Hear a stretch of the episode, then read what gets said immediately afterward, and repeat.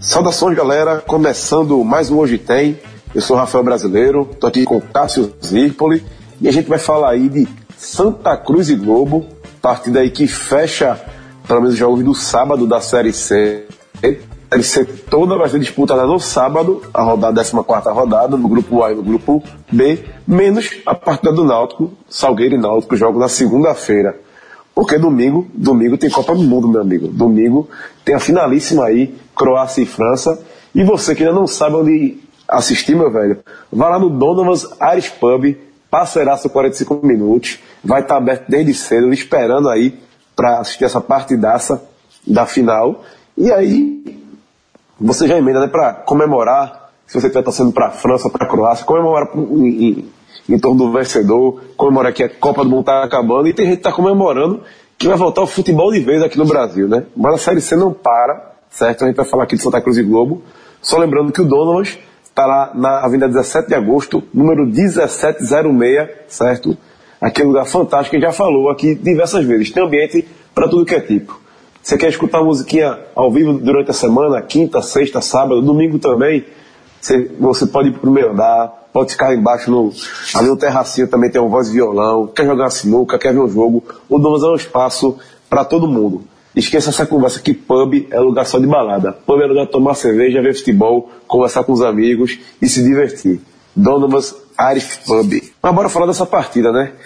Cássio, é, Santa Cruz aí vem duas vitórias consecutivas, é, algo que ele não, algo que ele só tinha feito uma vez na temporada, tem buscado a terceira aí contra o Globo um momento até bem positivo, isso já está refletindo nas vendas do, dos ingressos. Até o momento dessa gravação, a gente está gravando aqui no início da noite da sexta-feira, véspera da partida, mais de 13 mil ingressos garantidos. Eu queria saber, saber da tua expectativa da partida, tanto dentro de campo, como também essa questão da torcida, que parece que finalmente vai empurrar o tricolor da Ruda. Seja bem-vindo. Fala, Rafa. Primeiro que apresentou bem o Donovan aí, só deixando o registro. E, e, sobre o jogo, veja só, com 13 mil é, na véspera, já é o terceiro melhor público do Santa no ano. É o que a gente fala, o sarrafo do Santa nessa temporada, nas últimas duas, na verdade, tá baixo. Mas de toda forma, é, nenhum desses jogos, os, os, os dois que estão acima, que, foi, que foram a vitória sobre o Remo por 2 a 0 com 14 mil 782 e a derrota para o Botafogo da Paraíba com 14.101. Nenhum desses dois jogos é, tiveram uma venda prévia desse tamanho. Então, assim, aquele tipo, assim, vai, o Santa vai vender mais de 1.500 ingressos daqui para daqui para o horário da partida. Então a gente deverá ver o maior público do Santa na temporada. É, achei até correta a divisão de, de torcida para colocar o anel, o anel inferior todo pra, a favor do Santa. O, veja, o Globo não vai ter torcida. Se ainda fosse um clube de massa, você poderia até é, setorizar o Arruda de uma forma mais adequada por questão de segurança, mas o Globo não vai ter 100 torcedores. É, é mais ou menos a média dele jogando em casa quanto mais fora. Então, assim, da, daquela geral, da Rua das Moças, atrás do gol, o setor atrás do gol, da Rua das Moças inteiro para o clube adversário não faria sentido. Botou no anel superior, para se tiver, os poucos torcedores vão assistir lá, e o Santa Cruz acaba colocando, fazendo uma atmosfera de pressão pro Arruda, pro, entendendo o momento do campeonato, que é como você falou. Um time que vem de duas vitórias seguidas, é, é, é, o seu, é a primeira vez que o time conseguiu dois, é, dois resultados positivos consecutivos nessa Série C, uma chance considerável de conseguir a terceira. É, pega, um, pega um time que não vem mal na, não vem mal na competição, na verdade é um adversário direto pela classificação, mas pega um Santa no momento de afirmação no Campeonato Brasileiro. Então, assim, é, eu acho que deve dar entre 15 e 20 mil pessoas. Se passar disso já vai ser surpreendente, e se passar disso é porque realmente se abraçou de última hora, mas de toda forma seria uma movimentação muito grande, né? 8 mil pessoas comprando ingresso no dia, mas de toda forma, nessa faixa de 20 mil ou um pouco mais do que isso, já vai ser um número bom. E o Santa acaba chegando com confiança para esse jogo para é, se estabelecer de vez no G4. Já são duas rodadas consecutivas, tanto o Santa quanto o Náutico, né? O Náutico ainda. E nesse momento, o Santa joga com o Globo, já é interessante você falar, porque o jogo Náutico e Salgueiro, na verdade Salgueiro e Náutico, né, que é o jogo no Sertão, vai fechar a 14 rodada só na segunda-feira. Se o Santa ganhar do Globo, o Santa ultrapassa o Náutico na tabela, bota uma pressão a mais, porque nesse momento, se o Atlético do Acre, ele começa a ele já é virtualmente classificado, virtualmente classificado o time do Acre, lidera muito tempo, 100% de aproveitamento em casa. Então, se o atleta do Acre começa a dar um passo de confirmação de liderança, e isso a gente já projetando para as quartas de final, Santa e Náutico, nesse momento, eles estão em duas corridas, uma pela classificação, mas ao mesmo tempo olhando para o outro para ver quem vai ficar com essa possível segunda colocação, considerando o Atlético em primeiro. Claro, se o Atlético patinar e os dois passarem, ok. Mas se isso não acontecer, essa, essa segunda posição vale demais porque é a posição da, do jogo de volta nas quartas de final. Então, nesse momento, essa vitória do Globo é muito importante para o Santa na, na, na, no contexto da competição. Primeiro, a fase classificatória já se aproxima da reta final. Vão, depois desse jogo, vão faltar, vão faltar só quatro jogos e colocando uma pressão no Náutico para o jogo de segunda-feira, porque querendo ou não, o Náutico não tem um grande histórico, aliás, nenhum, nenhum dos times do Recife tem um grande histórico jogando no Cordélio de Barros contra o Salgueiro. E o Salgueiro, se em algum momento pensou na classificação, depois da série de empate e da, e da derrota na última rodada, nesse momento já tem o risco do rebaixamento de novo. Então é um jogo decisivo para o Salgueiro. Ou seja, é um, é um jogo costurado no outro. É, você, é, é, é a gente analisando o jogo de sábado, pensando na segunda-feira, pensando duas rodadas na frente, mostra o quanto o campeonato está acirrado. É, Cássio, o campeonato está acirradíssimo. Como você falou aí, o Globo, é, nesse momento, está com 17 pontos, né? E está sem, sem perder seis jogos. Ok, são quatro empates e duas vitórias, mas é uma equipe que a gente não esperava estar tá incomodando desse modo. E a diferença, e a diferença nesse momento da nona posição para a décima quarta são seis pontos. Mas se você o recorte da oitava para a quarta, são quatro. Que a diferença aí, a gente fala que com duas rodadas é complicado, você fala, ah, seis pontos, em duas rodadas tira. Não tira por causa dos outros confrontos, mas se a gente lembrar o caso do Náutico, o Náutico comprovou que se você tiver um pouco de qualidade, um pouco de organização nessa Série C, é possível brigar por coisas maiores. Era um time que estava ali, ficou na lanterna quatro rodadas, zona de rebaixamento constantemente, e conseguiu sair. Então você tem que estar bem atento aí com esse Globo. Só que o Globo também tem que estar bem ligado, porque como você falou, está no momento está se firmando no momento aí que o clube está na evolução defensiva bem clara. A gente tem que lembrar aí que Santa Cruz nos últimos dois jogos não sofreu gols, por exemplo. Ok, contra o Remo sofreu um, um boa parte da partida, abriu o placar cedo, depois tomou muita pressão desnecessária, fez um golzinho no resultado, mas o que importa é que não sofreu no final das contas, né? E para completar, você tem uma evolução lá atrás, que aí eu li várias matérias da semana mostrando que coincidiu com a chegada de Roberto, coincidiu com o retorno de Vitor e Dani Moraes à zaga.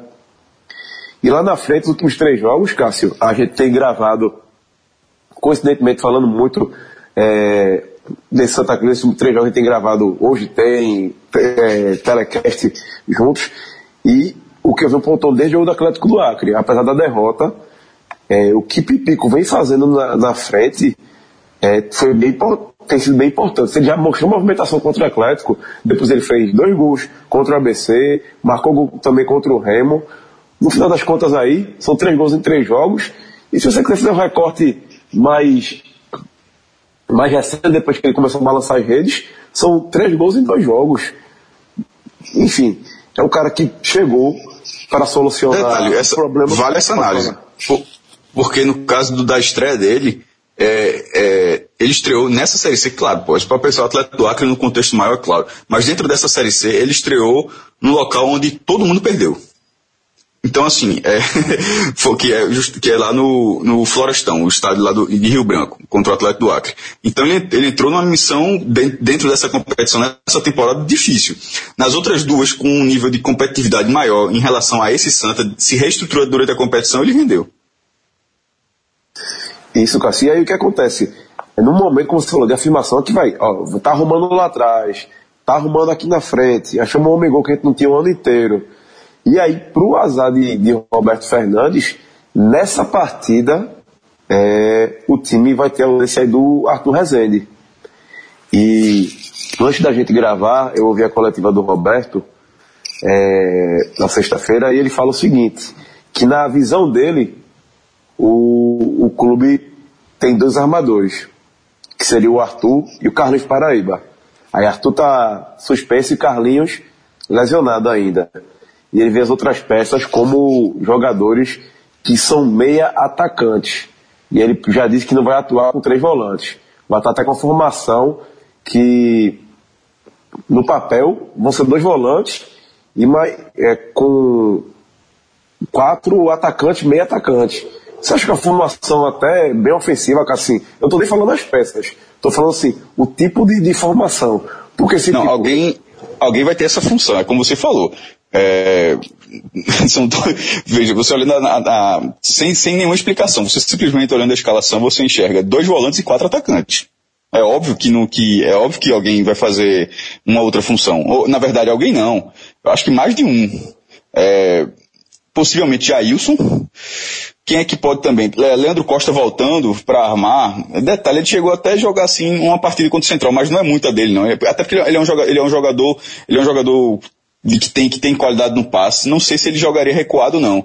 É, é, jogou muito pouco para ser testado assim. Pipico tá lá, Pipico acho que tem a, a função dele como atacante garantida. É, talvez seja Robinho.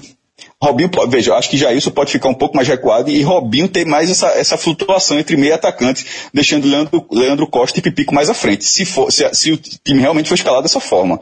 É, ao mesmo tempo que Roberto ele foge dos três volantes, mas essa função, é, ele está bem desfocado em relação ao meio, como você falou, mas essa função é, acaba tendo improvisação muito grande para o setor de criação. Porque não é uma peça, são duas, são pelo menos duas ali. Então, assim, é, é, é, um pouco difícil, eu acho um pouco arriscado.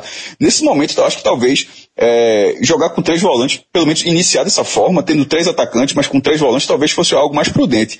Nessa primeira, essa primeira formação que a gente está fazendo aqui no Hoje Tem, com Eduardo, William Maranhão e Jailson, depois Robinho, Leandro Costa Pipico, você enxerga um buraco ali que, que alguns jogadores vão ter que preencher. E eu não sei se, se vão conseguir.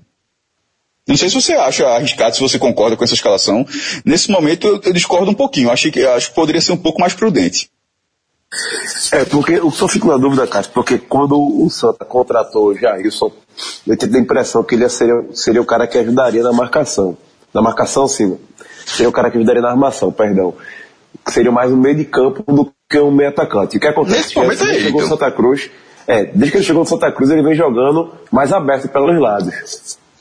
E aí. É, ainda tem isso. É ele aberto de um lado e Robinho do outro. Veja só. Então, se, considerando a última partida contra o Remo, que, que era justamente isso, Jair caindo de um lado e Robinho no outro, se eles mantiverem isso aí, vai acabar sendo Leandro Costa recuado mesmo. E... Não, mas pelo que eu entendi, pelo não, que da coletiva e não, dos treinamentos da, da semana, Cássia, que Jailson é um recuado mesmo. Não, pô, eu já tinha falado isso também. Eu quis dizer o seguinte, se, que se fosse pegar pelo último jogo, como eu falei no meu, meu comentário anterior, eu acho que será Jailson com a possibilidade de Robinho também fazer essa função. É, mas se, mas tomando pelo último jogo do sábado, do sábado passado, os dois jogaram como pontas. Ou seja, um que vai ser ponta vai ser meia. Então, assim, de repente, para quem não fosse, porque vai, veja a quantidade de mudanças que tem na estrutura. Você muda os dois pontas. Pelo, aliás, você muda um ponta. É Leandro Costa que vai jogar em uma das pontas também. Ou seja, ele desloca Leandro Costa para a ponta de Jailson, recua Jailson e Robinho se mantém lá na direita e Pipico no meio.